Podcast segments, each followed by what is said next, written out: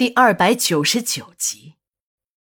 到了第六天，这个乞丐一大早便来到了老五家。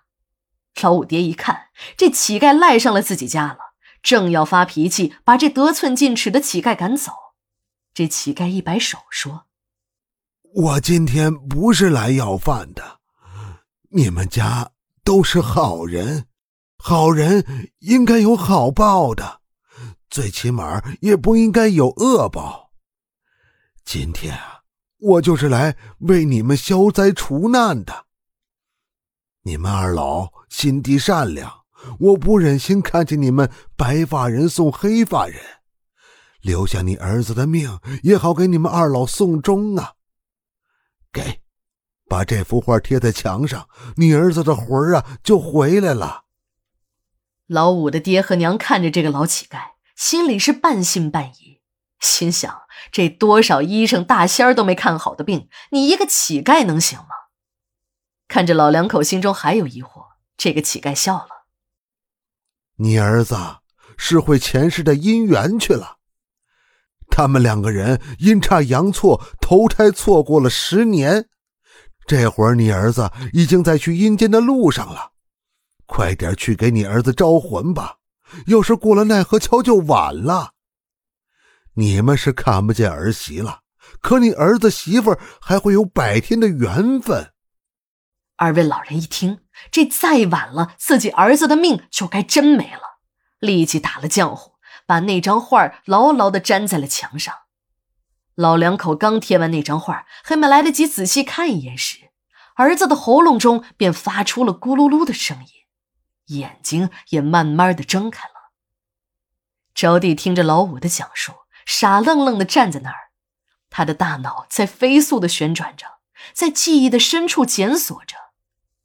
也是在十年前，那也是一个夏天，也是一场大病，几乎要了自己的命。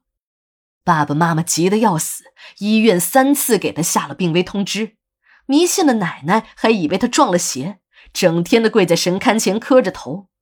家里人焦急的心情，招娣都知道。他只是感觉自己一点力气也没有，甚至连睁开眼睛的力气都没有了。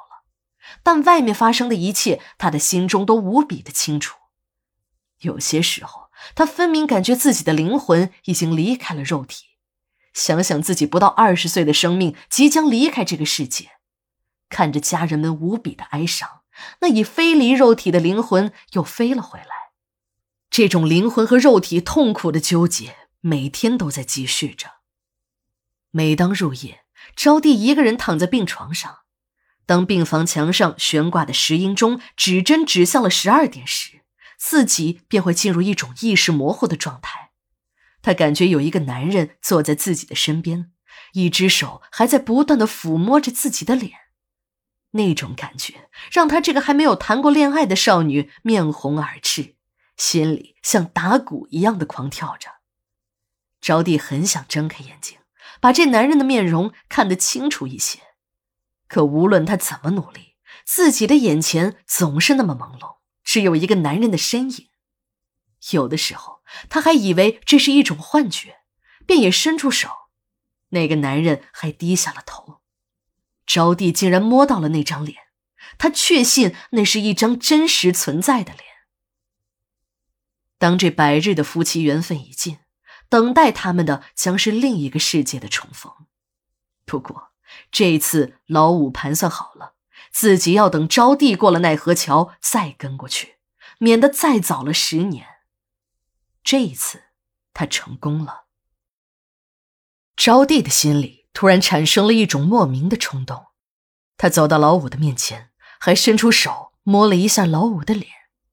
就是这一个动作。让招娣下定了决心留下来，给这个老光棍当媳妇儿。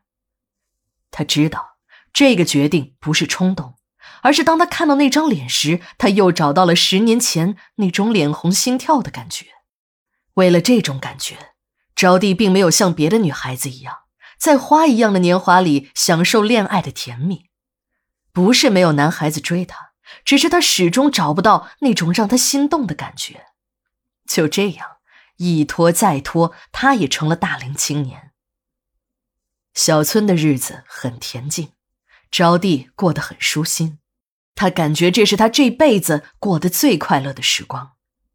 乡亲们听说老五这个老光棍也娶上了媳妇儿，都过来道喜。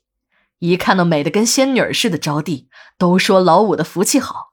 虽然晚娶了几年，却讨了一个花儿一样的老婆。